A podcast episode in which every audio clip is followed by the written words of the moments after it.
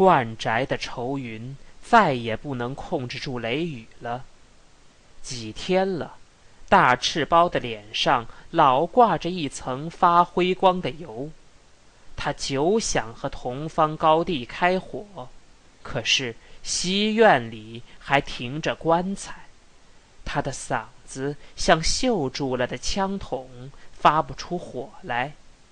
他老觉得有一股阴气慢慢的从西墙透过来。有一天晚上，在月光下，他仿佛看见西墙上有个人影，他没敢声张。可是他的头发都偷偷的竖立起来。西院的棺材被抬了走，他的心中去了一块病，脸上的一层灰色的油慢慢变成暗红的。他像西太后似的坐在客室的最大的一张椅子上，像火药库忽然爆炸了似的。他喊了声。高第儿，来。高第儿虽然见惯了阵势，心中不由得颤了一下，把短鼻子上拧起一朵不怕风雨的小花。他慢慢的走过来，到了屋中，他没有抬头，问了声：“干嘛？”他的声音很低很重，像有铁筋扬灰似的。大赤包脸上的雀斑一粒粒的都发着光，像无数的小黑枪弹似的。我问问你，那天你跟那个臭娘们儿上西院干什么去了？说。同方，一来是基于义愤，二来是不甘心领受臭娘们儿的封号，三来是不愿叫高第儿孤立无援。一步便窜到院中，提着最高的嗓音质问：“把话说明白点儿，谁是臭娘们儿呀？”心里没病，不怕冷年糕。大赤包把声音提得更高一点，企图着压倒同方的声势。来吧，你敢进来，算你有胆子。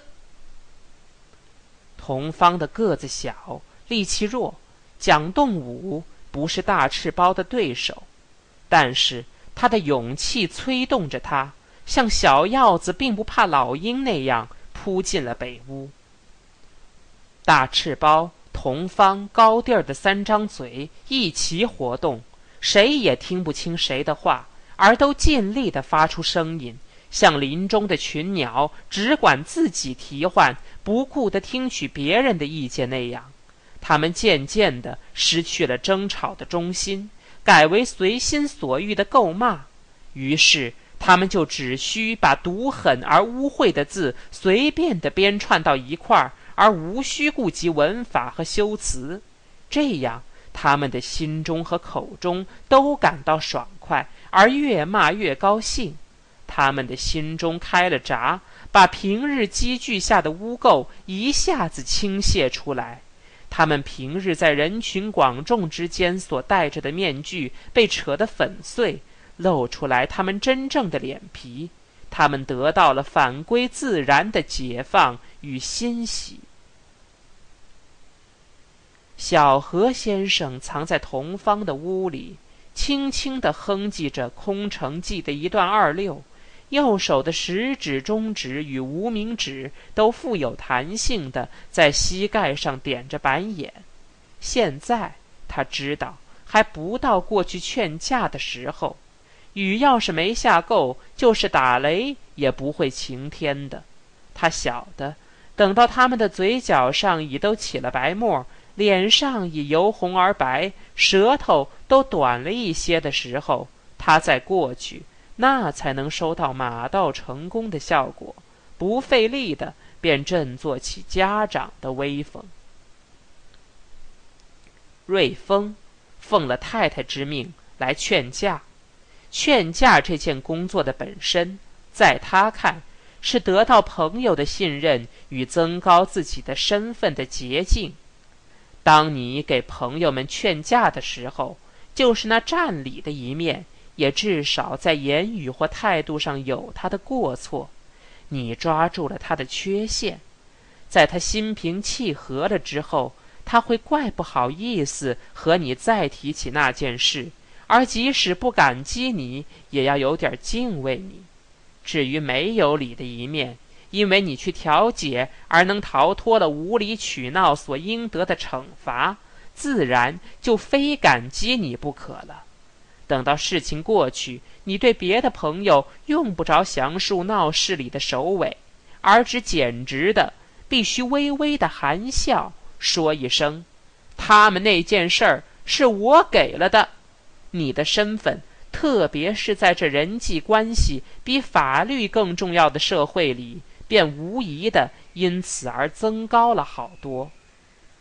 瑞丰觉得他必须过去劝架。以便一举两得，既能获得冠家的信任，又能增高自己的身份。退一步讲，即使他失败了，冠家的人大概也不会因为他的无能而忽视了他的热心的。是的，他必须去，他需像个木楔似的硬楔进冠家去，叫他们没法不承认他是他们的好朋友。况且。太太的命令是不能不遵从的呢。他把头发梳光，换上一双新鞋，选择了一件半新不旧的绸夹袍，很用心的把袖口卷起，好露出里面的雪白的衬衣来。他没肯穿十成新的长袍，一来是多少有点不适宜去劝架，二来是穿新衣总有些不自然。他是到冠家去，人家冠先生的文雅风流，就多半仗着一切都自自然然。到了战场，他先不便说什么，而只把小干脸板得紧紧的，皱上眉头，倒好像冠家的争吵是最严重的事，使他心中感到最大的苦痛。三个女的看到他。已经疲乏了的舌头又重新活跃起来，像三大桶热水似的，把话都泼在他的头上。他咽了一口气，然后他的眼像大赤包放出最诚恳的关切，头像高地儿连连的点着，右耳像同方竖着，鼻子和口中时时的哼着、叽着、叹息着。他没听清一句话。可是他的耳目口鼻全都进入他们的声音中，像只有他能了解他们似的。他们的舌头又都周转不灵了，他趁机会出了声：“得了，都看我吧，冠太太！真气死人呢！”大赤包因为力气已衰，只好用咬牙增高感情。冠小姐，歇歇去。二太太，瞧我啦。高第儿和同芳连再瞪仇敌一眼的力气也没有了，搭讪着做了光荣的退却。大赤包喝了口茶，打算重新再向瑞丰诉说心中的委屈。瑞丰也重新皱上眉。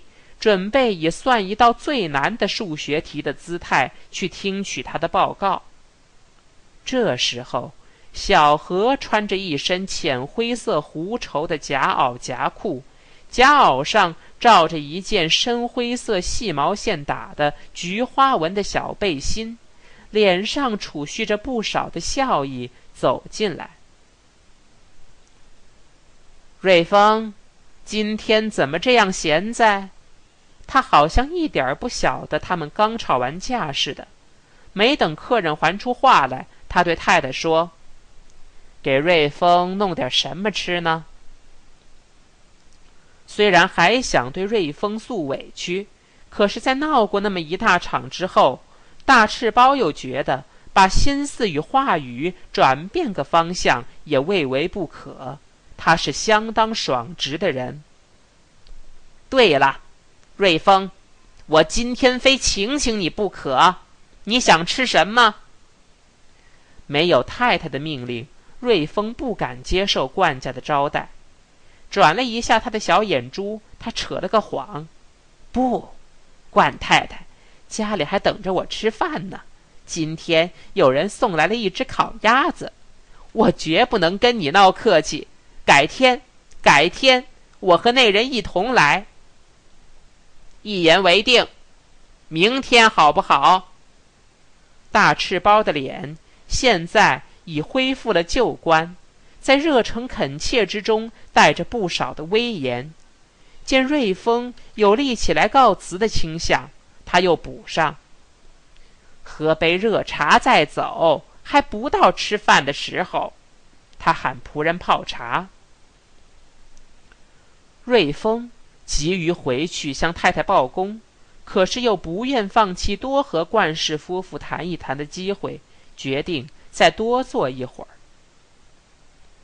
小何很满意自己的从容不迫、调度有方，他觉得自己确有些诸葛武侯的气度与智慧。他也满意大赤包今天的态度。假若他还是不依不饶的继续往下吵闹，即使他是武侯，大概也要手足失措。因此，他要在客人面前表示出他对他们的冲突并不是不关心，好叫太太得到点安慰，而且也可以避免在客人走后再挨他的张守雷的危险。